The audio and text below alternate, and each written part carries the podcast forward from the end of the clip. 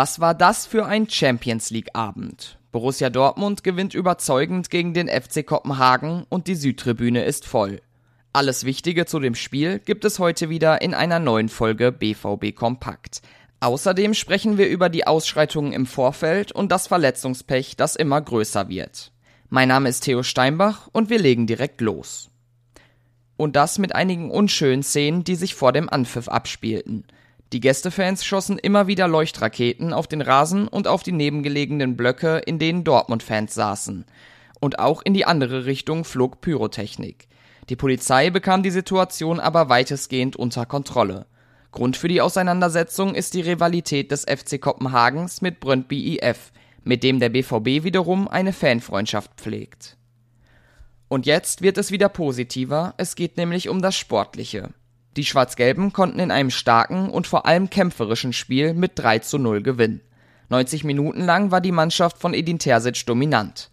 In der 35. Minute war es Marco Reus, der nach einer schönen Vorarbeit von Julian Brandt die Führung brachte. Sieben Minuten später erhöhte Rafael Guerrero auf 2 zu 0. Und auch in der zweiten Halbzeit war es eine einseitige Partie. Alexander Meyer, der den verletzten Kobel ersetzt hat, verhinderte kurz nach der Pause den Anschlusstreffer, dann ging es aber nur noch auf ein Tor. Nach einer Vielzahl an vergebenen Chancen brachte Jude Bellingham in der 83. Minute mit dem 3 zu 0 die endgültige Entscheidung.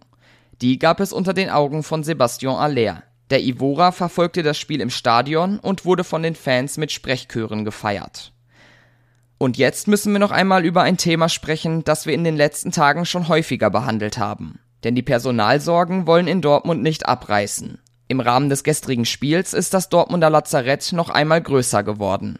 Schon am Vormittag gab es die Nachricht, dass Jamie Bino Gittens, genauso wie Mahmoud Dahoud, an der Schulter operiert werden muss. Auch er wird also mehrere Monate fehlen. In der Startelf suchte man dann vergebens nach Gregor Kobel. Die Nummer 1 vom BVB hat einen Muskelfaserriss und wird einige Wochen ausfallen. In der 23. Minute gab es den nächsten Schocker. Torgen Hazard musste vom Feld.